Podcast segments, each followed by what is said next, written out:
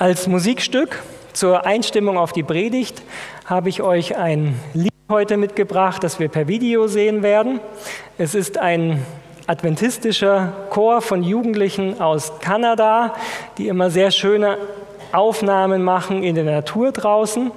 Es wird auf Englisch sein, aber ich denke, es wird für euch alle kein Problem sein, weil ihr den Text wahrscheinlich gut kennt. Ihr findet es auch im, in unserem Liederbuch. Und ich wünsche uns Gottes Segen in diesem Lied, das uns Jesus vor Augen führt. Welch ein Freund ist unser Jesus. Sicherlich ein Lied, das, wenn man es nicht schon auswendig kann, man sich den Text fürs neue Jahr vornehmen kann, ihn auswendig zu lernen. Das wäre doch mal eine Herausforderung. Ein Text, der uns auch in schwierigen Situationen sicherlich aufbaut. Dass egal, was passiert, Jesus unsere Herausforderungen, unsere Nöte und Sorgen kennt und dass er unser treuer Freund ist, der an unserer Seite ist. Und dass es sich lohnt, im Gebet ihn zu suchen weil er sich um uns sorgt. Ende des Jahres, wir sind in unserer Predigtreihe über das Buch Daniel auch fast am Ende angekommen. Und in Daniel 11, dem Kapitel, was wir uns heute anschauen werden, was wir überfliegen werden, geht es auch um die Zeit des Endes. Deswegen denke ich, dass es zum Jahresabschluss auch ein sehr gutes Thema ist. Wir nähern uns ja so den adventistischen Überzeugungen über das Ende an. Im Buch Daniel, wie gesagt, kommen wir langsam mit Kapitel 11 auch an einen Bereich, wo es um die Zukunft geht.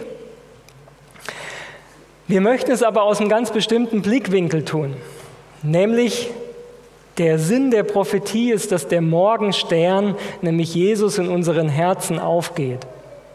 Dass also nicht Angst und Verunsicherung unsere Gefühle bestimmen soll, sondern dass wir Jesus deutlicher sehen und dass unsere Liebe zu ihm größer wird. Wir haben uns das Buch Daniel deswegen mit dem Fokus angeschaut, nicht nur, wie es sonst manchmal im adventistischen Bereich ist, wir konzentrieren uns wirklich auf die prophetischen Teile, auf die Vorhersagen, sondern wir konzentrieren uns auf Daniel, auf die Person, mit der Gott diesen Weg gegangen ist. Was hat es für ihn bedeutet? Und wir haben uns deswegen die Kapitel des Buches in chronologischer Reihenfolge angeschaut. In der Mediathek sind die anderen Predigten ja zu finden. Wer das ein oder andere verpasst hat, kann noch einmal hineinschauen. Wir sind am Ende von Daniels Leben angekommen. Er ist wahrscheinlich in der Zwischenzeit deutlich über 80, was für die damalige Zeit ein sehr hohes Alter war. Und wir haben gemerkt, dass es für ihn eine große Frage gab, die sein Leben begleitet hat. Nämlich die Frage, wo bleibt Gottes erlösendes Handeln? Wo bleibt das Eingreifen Gottes für sein Volk, für Jerusalem, für den Tempel? Daniel ist als Teenager verschleppt worden nach Babylon. Seine Heimatstadt ist zerstört worden. Viele seiner Freunde und seiner Familie sind gestorben, sind umgebracht worden.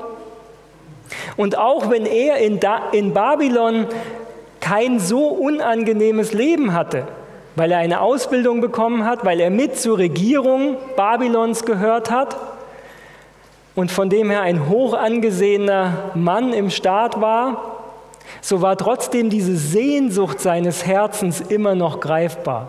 Wann wird Jerusalem wieder aufgebaut? Wann wird der Tempel wieder gebaut? Wann wird der Name Gottes vor den Nationen wieder erhoben? Denn im Moment haben alle nur verächtlich herabgeschaut auf den Gott der Hebräer. Und wir haben festgestellt, worum es im Zentrum des Buches Daniel geht. Im Zentrum des Buches Daniel geht es deswegen um den Sieg Gottes über alle bösen und gewalttätigen Mächte. Aber wir haben auch gesehen, nicht indem Gott durch Gewalt einfach drüber haut und alles andere zerstört, sondern letztlich den Sieg durch die Offenbarung der Liebe Gottes im verheißenen Messias am Kreuz von Golgatha. Der Gott, der seine Liebe zeigt, der seine Verletzlichkeit zeigt, der das Leid und die Sünde der Welt auf sich nimmt und sie trägt. Er wird letztlich den Sieg über das Böse bringen. In der letzten Predigt darüber hatten wir uns angeschaut, wie wichtig in diesem Zusammenhang das Gebet ist.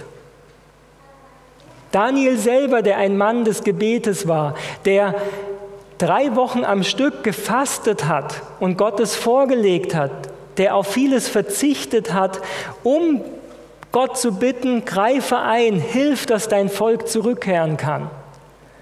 Als die 70 Jahre, die von Jeremia vorhergesagt waren, zu ihrem Ende kamen, hat er bewusst darum gebetet, dass Gott jetzt sein Volk zurückbringt, dass der Tempel wieder gebaut wird, dass sein Name wieder verherrlicht wird. Und Jesus selber, der in einem seiner Gleichnisse uns eben auch die Bedeutung des Gebetes gezeigt hat. Diese bittende Witwe, die immer wieder zum Richter gegangen ist und damit ein Vorbild ist für unsere Beharrlichkeit im Gebet.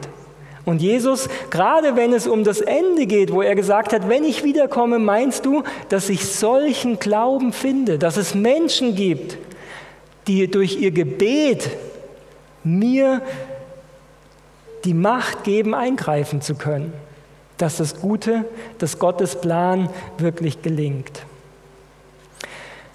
Jetzt sind wir in Kapitel 11 angekommen. Kapitel 11 folgt genau an Kapitel 10, wo wir das letzte Mal uns auch mit der Wichtigkeit vom Gebet beschäftigt haben, mit dem Einblick in den großen Kampf hinter den Kulissen. Und es ist deswegen die letzte Prophetie, die Daniel bekommen hat. Es beginnt und ihm, nämlich Michael, stand ich bei im ersten Jahr des Darius des Meders, um ihm zu helfen und ihn zu stärken.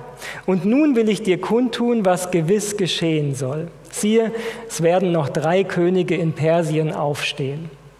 Und dann kommt der prophetische Teil in Kapitel 11, wo vieles für die Zukunft angekündigt wird. Das heißt, der Übergang, Kapitel 10, wer sich das nochmal anschauen will, vom Kontext hier, worum es geht, in dem großen Kampf, der Engel hinter den Kulissen, was wir hier auch sehen, das ist der Anfang. Wenn wir uns mit Kapitel 11 beschäftigen, dann werden wir sehen, dass es im Grunde genommen um zwei Mächte geht. Und zwar um zwei Mächte, die wir bis dahin noch nicht so kennengelernt haben im Buch Daniel. Es gibt den König des Nordens und es gibt den König des Südens. Und in sehr, sehr vielen Bildern kämpfen diese beiden Mächte miteinander. Wer Daniel 11 liest und versuchen will zu verstehen, was hier geschieht, merkt sehr schnell, dass es relativ kompliziert ist. Und dass man nicht nur ein gutes Wissen des biblischen Kontexts braucht, sondern auch gutes Geschichtswissen. Weil die Details manchmal so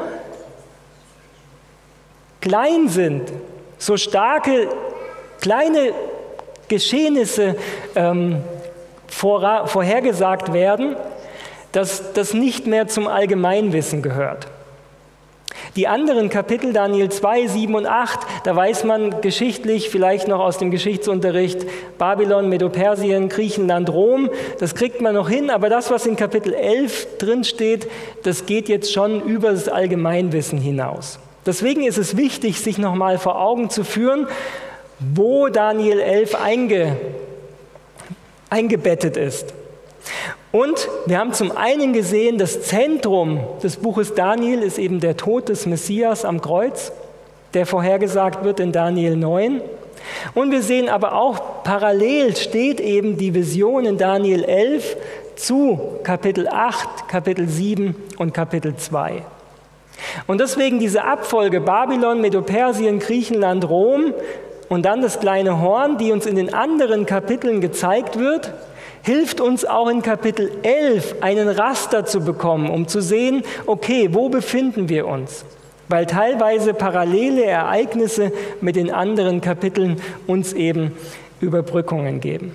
Wenn ihr jetzt denkt, oh wei, was bin ich da in eine Predigt geraten, diese ganzen historischen Details wird bestimmt für mich eher irrelevant, kann ich euch beruhigen. Es geht mir heute nicht um die Details, sondern es geht um den, das große Bild. Denn das Interessante ist ja, bei den anderen Visionen haben wir immer gelesen, dass Daniel danach gesagt hat, und das habe ich nicht verstanden. Und es hat mich sehr beunruhigt. Und ich hätte gerne gewusst, wie das einzuordnen ist. Daniel 8. Ich war einige Tage krank, ich habe es nicht verstanden. Ich bin zu anderen hingegangen, aber auch die konnten mir nicht helfen. Kapitel 11 sagt Daniel am Anfang, Ende von Kapitel 10, und diese Vision habe ich verstanden. Und das ist für uns wirklich seltsam. Wieso kann Daniel zu dieser Vision, wo sehr, sehr viele Details kommen, sagen, das habe ich verstanden? Und wir tun uns ausgerechnet mit dieser Vision sehr, sehr schwer.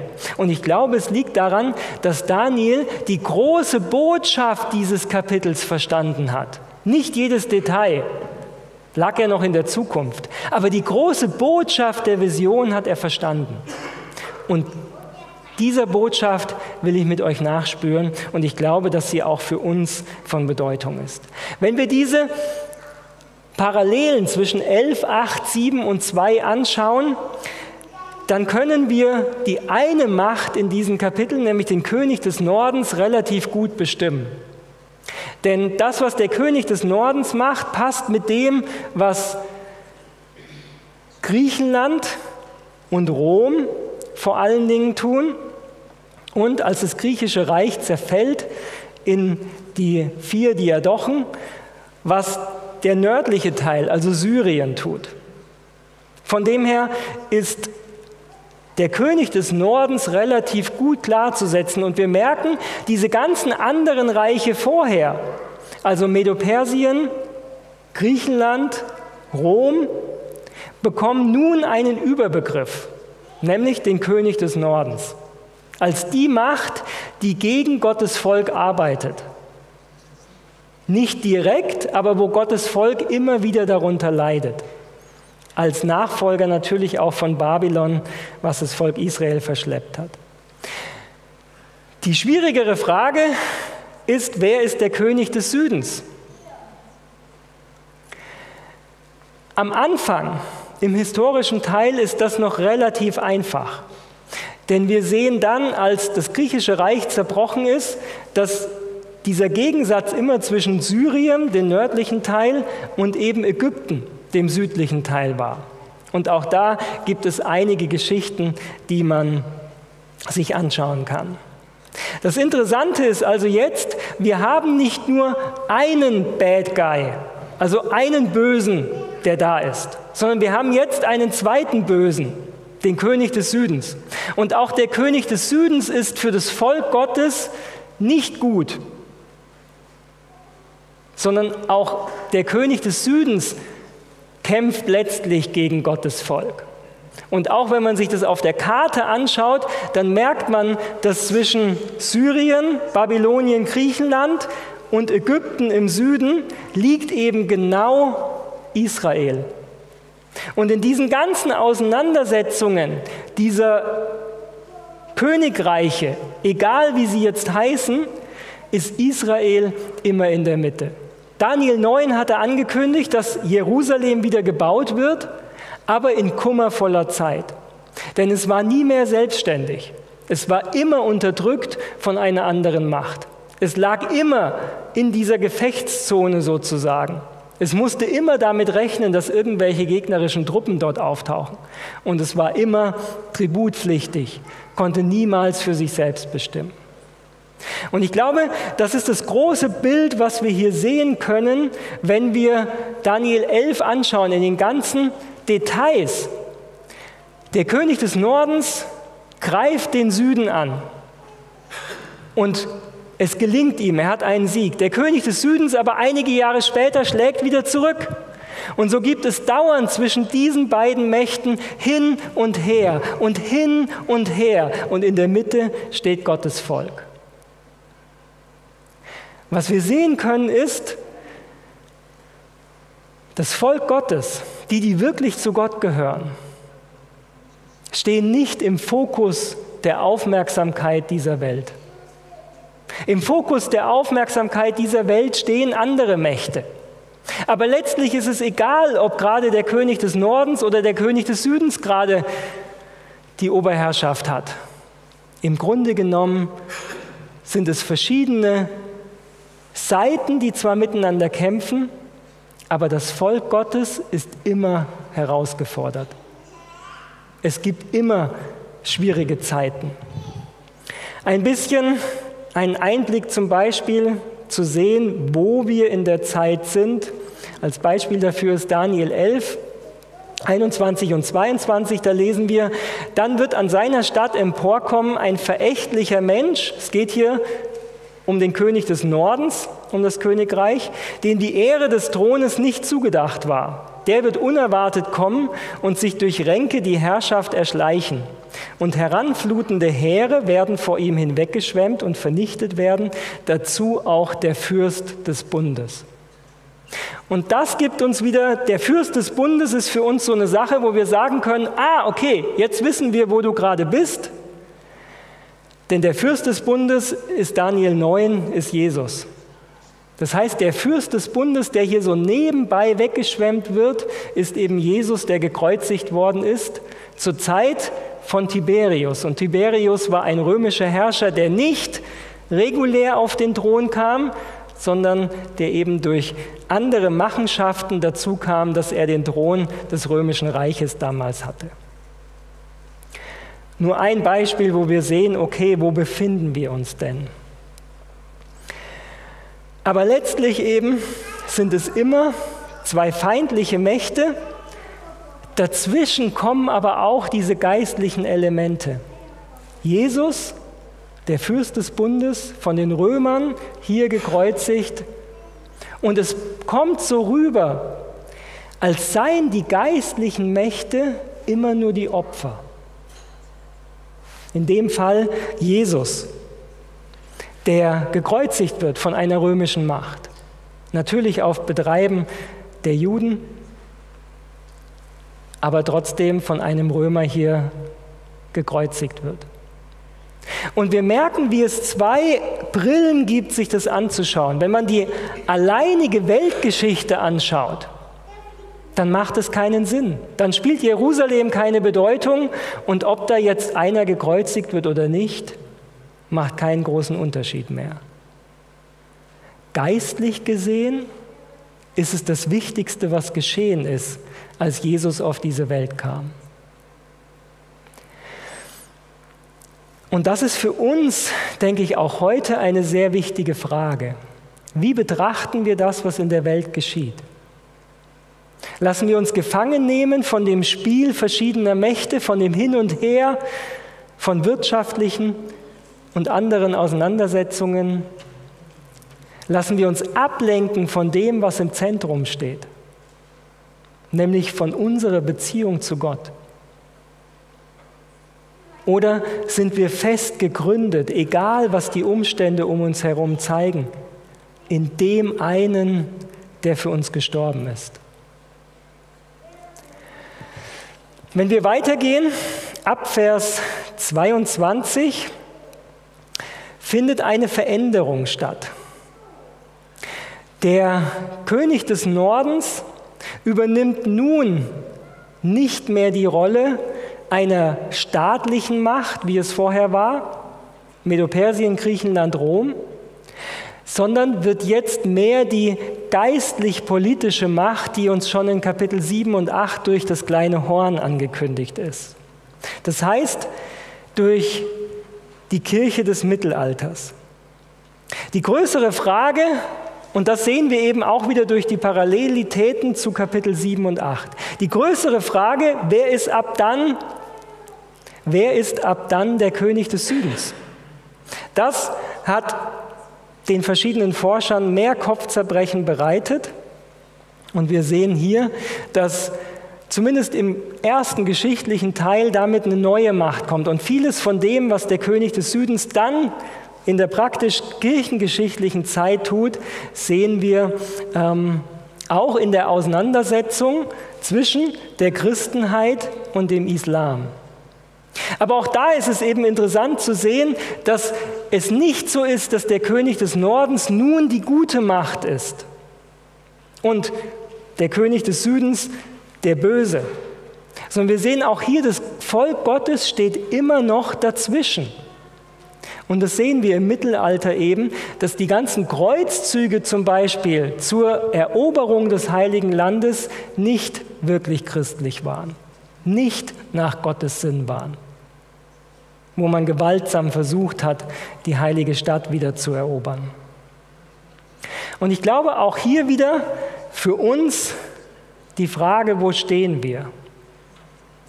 Die Loyalität irdischen Mächten gegenüber, wie gut die Ziele sich auch anhören mögen, muss immer seine Grenzen haben, weil Gottes Volk sich nicht politischen Zielen verschreiben kann, sondern weil es um Gott geht, um sein Reich, das nicht von dieser Welt ist.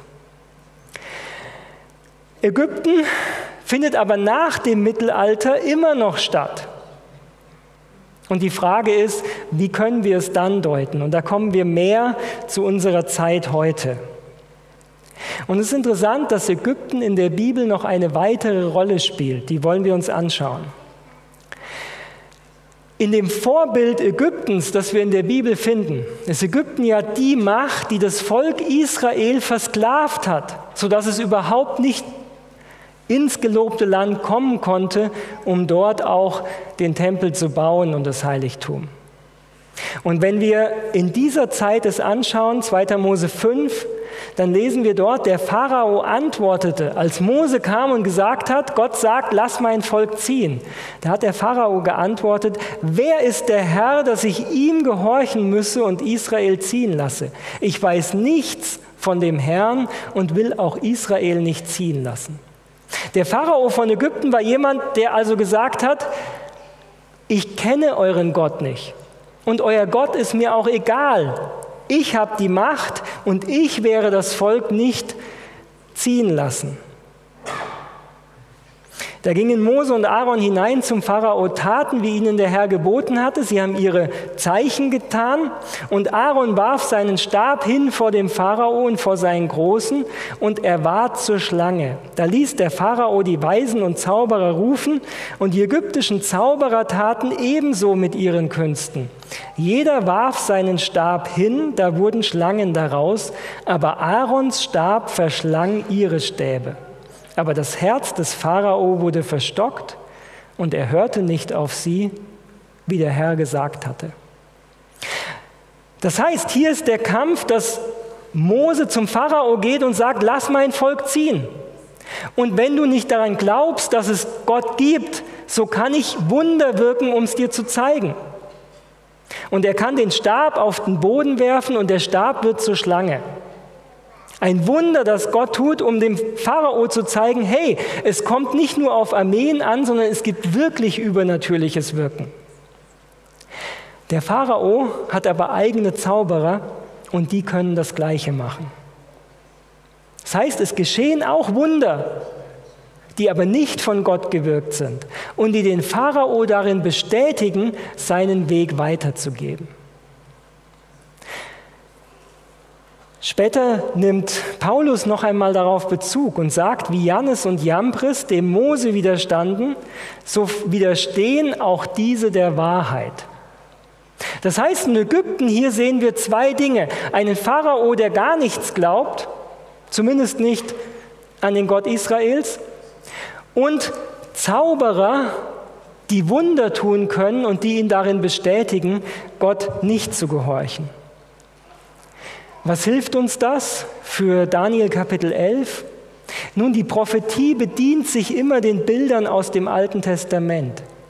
Das heißt, der König des Südens steht für eine Macht, die entweder Gott total ablehnt, und es ist interessant, dass nach dem Mittelalter in der Aufklärung eine Bewegung entstanden ist, die auch eine starke Bewegung heute ist und praktisch dem Glauben der Bibel entgegentritt.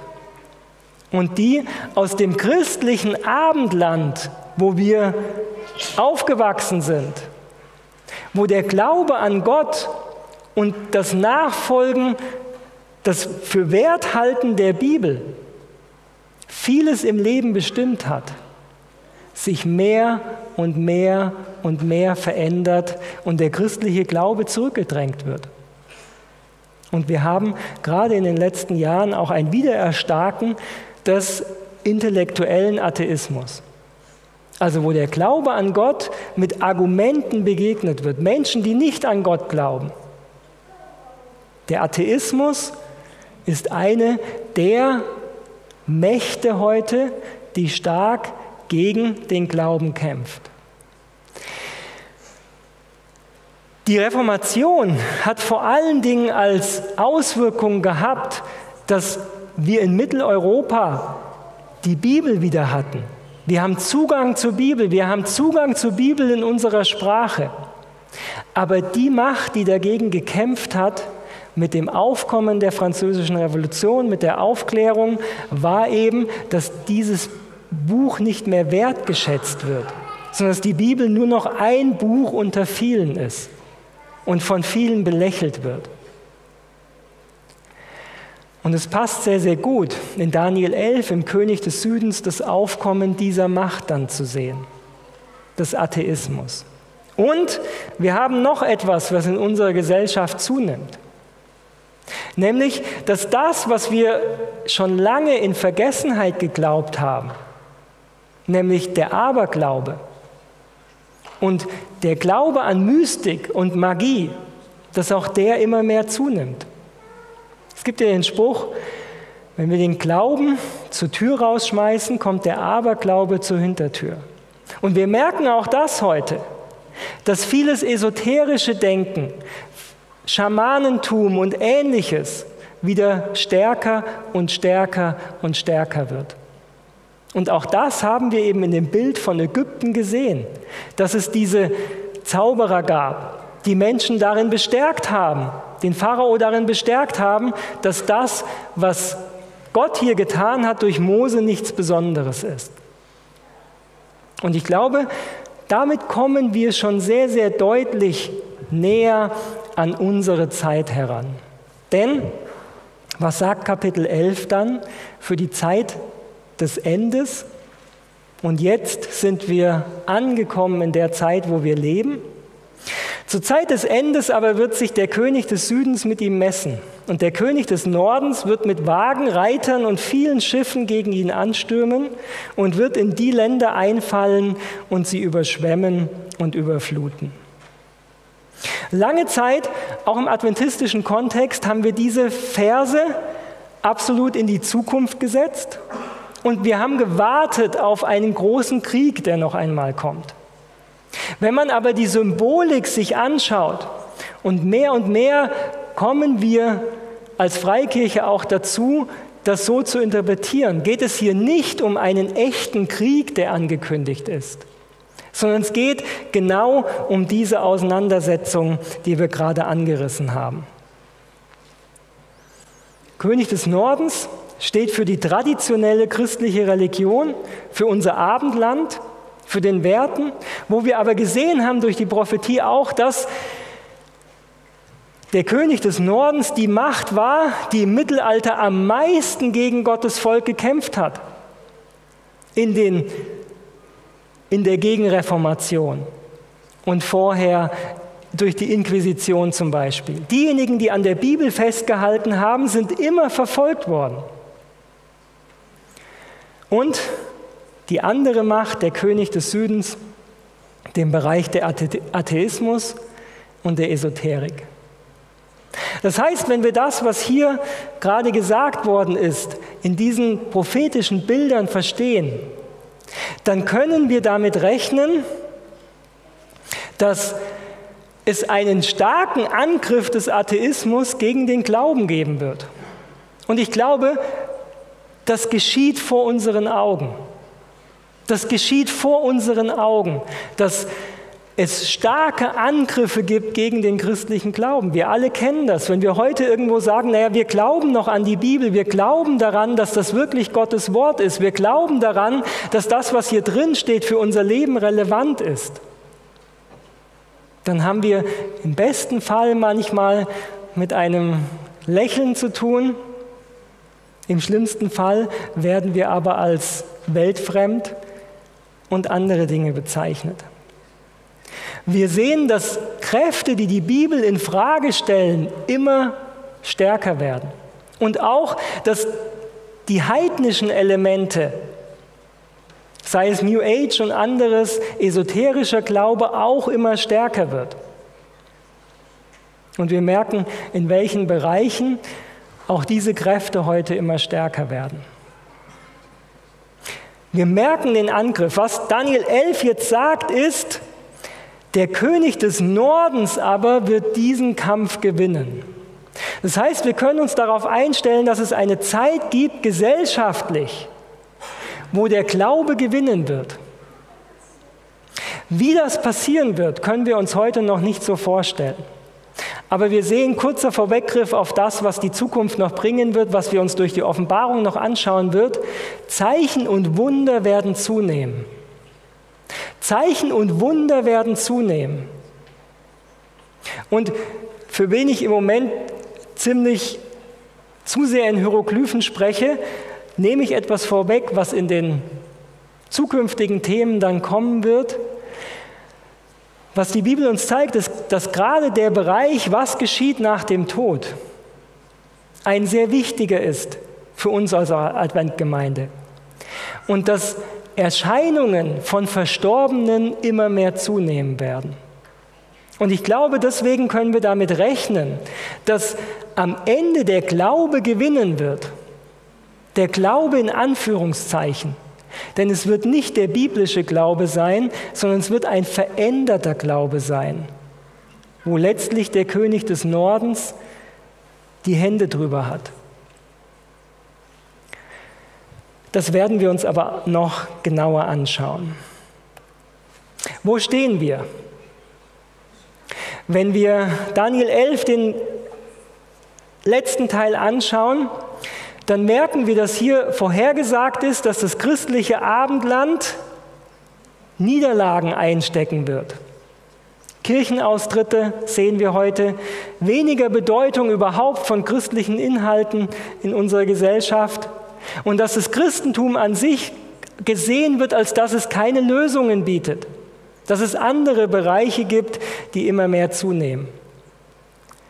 Der Neoatheismus eben, vier ganz große Atheisten, die sehr stark in den Medien sind, Richard Dawkins, Christopher Hitchens, Sam Harris, Daniel Dennett, nur um Namen zu nennen, wo wir merken, dass es wirklich einen starken Angriff gibt auf den christlichen Glauben. Wir sehen die Zunahme des Neuheidentums. Wir sehen, dass diese Mächte, wo in Ägypten diese Zauberer waren, immer mehr in die Gesellschaft kommen. Und natürlich könnte man in dem Bereich jetzt auch noch ähm, spekulieren. Wenn wir die Welt anschauen, dann ist der Atheismus ja nicht nur eine Theorie, sondern es gibt auch Staaten, die atheistische Staaten sind. China, im Kommunismus war es auch Russland. Und es ist schon interessant, dass wir momentan eine Situation in der Welt haben, wo ein handfester Krieg mit den westlichen Mächten der Verbindung des Abendlandes und den atheistischen Mächten nicht von der Hand zu weisen ist. Es gibt manche, die, darauf, die die das kommen sehen. Ich glaube nicht, nach dem, was wir angeschaut haben, dass Daniel 11 uns hier vor allen Dingen einen echten Krieg aufzeigen möchte, sondern dass es um die geistlichen Inhalte geht. Aber es ist eine spannende Zeit. Wir brauchen allerdings, um das besser zu verstehen, die Offenbarung, die uns mehr Details gibt. Aber wir sehen hier, wo wir angekommen sind. Am Ende dürfen wir wissen, dass der Glaube, in Anführungszeichen, sich durchsetzen wird. Aber es ist nicht der Glaube, der von der Bibel her der richtige ist. Was heißt es für uns ganz praktisch heute, fürs Jahr 2022, was hinter uns liegt, 2023, was vor uns liegt? Die letztliche Frage ist immer noch die gleiche, die Daniel hatte, nämlich wo bleibt Gottes erlösendes Handeln? Und Gottes erlösendes Handeln wird nicht kommen, in dem irgendeine politische Macht auf dieser Welt einen kurzfristigen Sieg herbeiführen kann. Was Daniel 11 uns zeigt, es gibt immer diese Auseinandersetzungen zwischen der einen Seite und der anderen Seite, König des Nordens, König des Südens. Und immer wieder hier gibt es ein Auf und Ab und ein Hin und Her. Aber aus heilsgeschichtlicher Sicht ist es nicht von Bedeutung. Selbst wenn es einen großen Krieg geben sollte zwischen den westlichen Mächten und zwischen den atheistischen, islamischen Mächten, wäre das keine Frage von Gut und Böse, sondern es ist ein Schauspiel, die wirklich wichtigen Dinge, biblisch gesehen, wie es damals das Volk Israel war und heute die Gemeinde sind davon unberührt. Ich glaube, was Daniel verstanden hat, was er gemerkt hat durch, diese, durch dieses lange Kapitel, und ihr könnt euch zu Hause nochmal die Zeit nehmen, Daniel 11 durchzulesen, einfach nur um Gespür dazu bekommen, was für viele Details drin sind, ist, glaube ich, richte den Blick nicht auf kurzfristige Siege dieser oder jener Macht, sondern halte dich an den, der wirklich am Ende gewinnen wird. In Daniel 2 ist es der Stein, der vom Himmel kommen wird. Die Reiche dieser Welt, die Auseinandersetzungen dieser Welt, die Wirtschaftskriege dieser Welt werden am Ende alle verlieren. Jesus wird sein Reich aufrichten. Er wird gewinnen. Und die entscheidende Frage ist, haben, geben wir ihm in unserem Leben den Raum, den er braucht? Und es gibt heute so viele Punkte, wo wir versucht sind, diesem Gott nicht den Raum zu geben, den er braucht. Sei es im Bereich der Unterhaltung, sei es im Bereich der, des Berufes, dass wir denken, wirtschaftlich für unser Leben so viel Erfolg zu haben, dass wir vorsorgen für die Zukunft und ähnliches. Bleiben wird das Reich Gottes. Die Dinge dieser Welt sind vergänglich. Und alles, was wir uns aufbauen auf unserer eigenen menschlichen Kraft, kann heute von jetzt auf nachher vorbei sein. Und es gäbe genügend Beispiele, die wir nennen können aus der Geschichte oder auch jetzt. Wir stehen vor einem neuen Jahr. Wir stehen vor einem neuen Jahr, das im großen Bild der Gesellschaft so unsicher ist wie schon lange nicht mehr. 70 Jahre haben wir im, in unseren westlichen Ländern jetzt mehr oder weniger Frieden gehabt. Wir wissen nicht, wie es weitergeht. Und es kann sein, dass das, was wir gewohnt sind, zerbricht von jetzt auf nachher. Offenbarung 12, damit möchte ich abschließen über diese Zeit des Endes, das soll jene, die zu Gott gehören, ermutigen, alles geduldig zu ertragen und bis zum Ende standhaft zu bleiben. Alle, die Gottes Gebote halten und auf Jesus vertrauen. Und ich glaube, das ist die Herausforderung, vor der auch wir stehen. Standhaft zu bleiben. Sich nicht einreden zu lassen, dass der Glaube nicht wichtig sei. Sich nicht einreden zu lassen, dass politische Karriere wichtiger ist, dass finanzielle Vorsorge für die Zukunft wichtiger ist oder dass das, was diese Welt an Vergnügen bietet, wichtiger ist. In all dem Auf und Ab der Mächte dieser Welt gibt es nur eins, was wirklich zählt, nämlich wirklich zu Jesus zu gehören. Wirklich ihm den ersten Platz in meinem Herzen zu geben. Wirklich ihm in den Plänen meines Lebens den ersten Platz zu geben. Und an dem Glauben, den die Bibel uns zeigt, festzuhalten, egal wie unsinnig es scheinen mag. Am Ende am Ende kommt es darauf an, dass wir wirklich Jesus vertrauen. Ist es notwendig, uns die Schrecken zur Zeit der Wiederkunft vor Augen zu malen, damit wir durch Angst dazu genötigt werden, das Richtige zu tun? So sollte es nicht sein. Jesus ist anziehend. Er ist voller Liebe, Erbarmen und Mitgefühl. Er bietet uns seine Freundschaft an. Das ist auch die Botschaft von Daniel. Und wenn wir die Jahreslosung fürs nächste Jahr uns anschauen, dann drückt sie auch das aus. Du bist ein Gott, der mich sieht. Gott sieht mich in all den Herausforderungen, die da sind, in all den Schwierigkeiten. Gott ist da. Er will mir helfen. Er will mich durchtragen. Er war Daniel treu zur Seite. Auch wenn Daniel nicht erleben konnte, wie er zurück nach Jerusalem konnte, sondern er ist in Babylon gestorben.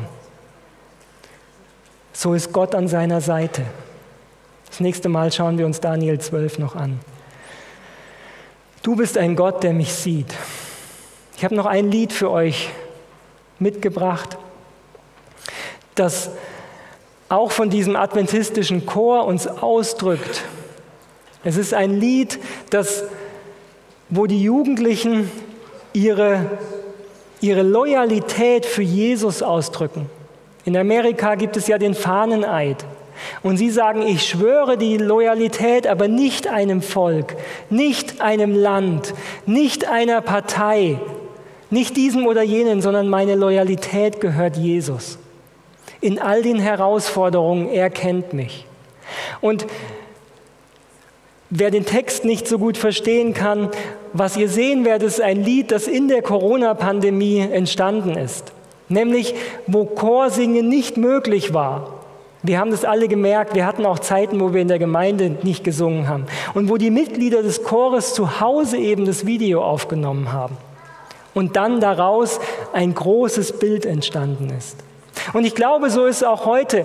In unserem eigenen Leben können wir das Gefühl haben, wie treu wir jetzt zu Gott sind, macht doch gar keinen großen Unterschied. Ob ich jetzt Andacht mache oder nicht, es wird in dieser Welt keinen Unterschied machen.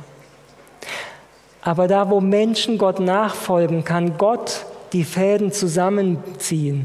Er kann ein großes Bild daraus machen. Und Menschen, die Jesus an die erste Stelle setzen, auch heute, werden einen Unterschied in dieser Welt machen. Auch wenn es von den großen Mächten dieser Welt nicht registriert werden wird. Ich verspreche, dass mein Herz Jesus gehört. Ich verspreche, dass meine Loyalität Jesus gehört. Das ist die Botschaft des Liedes. Und ich wünsche uns, dass es die Botschaft ist, die wir uns für dieses Jahr 2023 vornehmen. Unsere Loyalität gehört Jesus. Herr Jesus, das Lamm Gottes, das die Sünde der Welt getragen hat. Herr Jesus, du unser Heiland und Erlöser, der für uns gestorben ist, der unsere Schuld getragen hat, der auferstanden ist, der uns damit ewiges Leben zugesagt hat. Du, der du wiederkommen wirst als Heiland, als Erlöser und der Retter dieser Welt. Dir möchten wir nachfolgen. Herr, du siehst die Geschichte dieser Welt, wie sie seit Daniel weitergegangen ist, im Auf und Nieder von verschiedenen Mächten, verschiedenen Dingen, die diese Welt bewegt haben. Und Herr, dein Volk, diejenigen, die dir nachgefolgt sind, waren oft in der Minderheit waren oft verachtet in dieser Welt. Herr, der Glaube an dich hat keine besondere Rolle gespielt. Und wenn wir heute jetzt diese Zeit um uns herum sehen, wenn wir merken, wie so vieles, wo wir menschlich gedacht haben, wir können darauf vertrauen, anfängt zu schwanken, Herr, wo wir nicht wissen, wie es weitergeht, danken wir dir dafür, dass du der Fels des Heil bist. Danke, dass du die starke Festung bist, zu der wir fliehen können. Du hast verheißen, dass du in allen Stürmen des Lebens, in all dem Auf und Nieder auf dieser Welt unsere Zuflucht bist. Und wir bitten dich, Herr, dass wir dich nicht nur suchen, weil wir Angst haben vor dem, was kommt, oder weil wir die große Hoffnung auf die neue Welt sehen, wo wir dabei sein möchten, sondern Herr, dass wir dir den Platz einnehmen lassen, der dir gebührt in unserem Leben. Du allein hast es verdient, unsere Anbetung zu nehmen. Du allein hast es verdient, dass wir dir die Kraft unseres Lebens schenken. Du allein hast es verdient, dass wir unsere Gaben und Fähigkeiten für dich einsetzen. Denn Herr, du bist gut. Du weißt, was am besten ist. Du möchtest uns, du möchtest alle Menschen auf dieser Welt führen zum ewigen Heil, zum ewigen Frieden.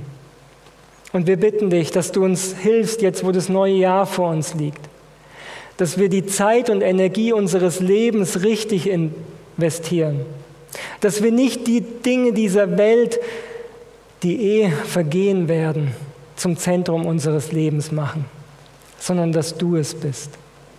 Hilf uns, deinem Weg zu folgen. Hilf uns, anderen zu vergeben, wo sie uns verletzt haben. Hilf uns, uns für Arme und Schwache einzusetzen. Hilf uns, deine Hände und Füße zu sein in dieser Zeit.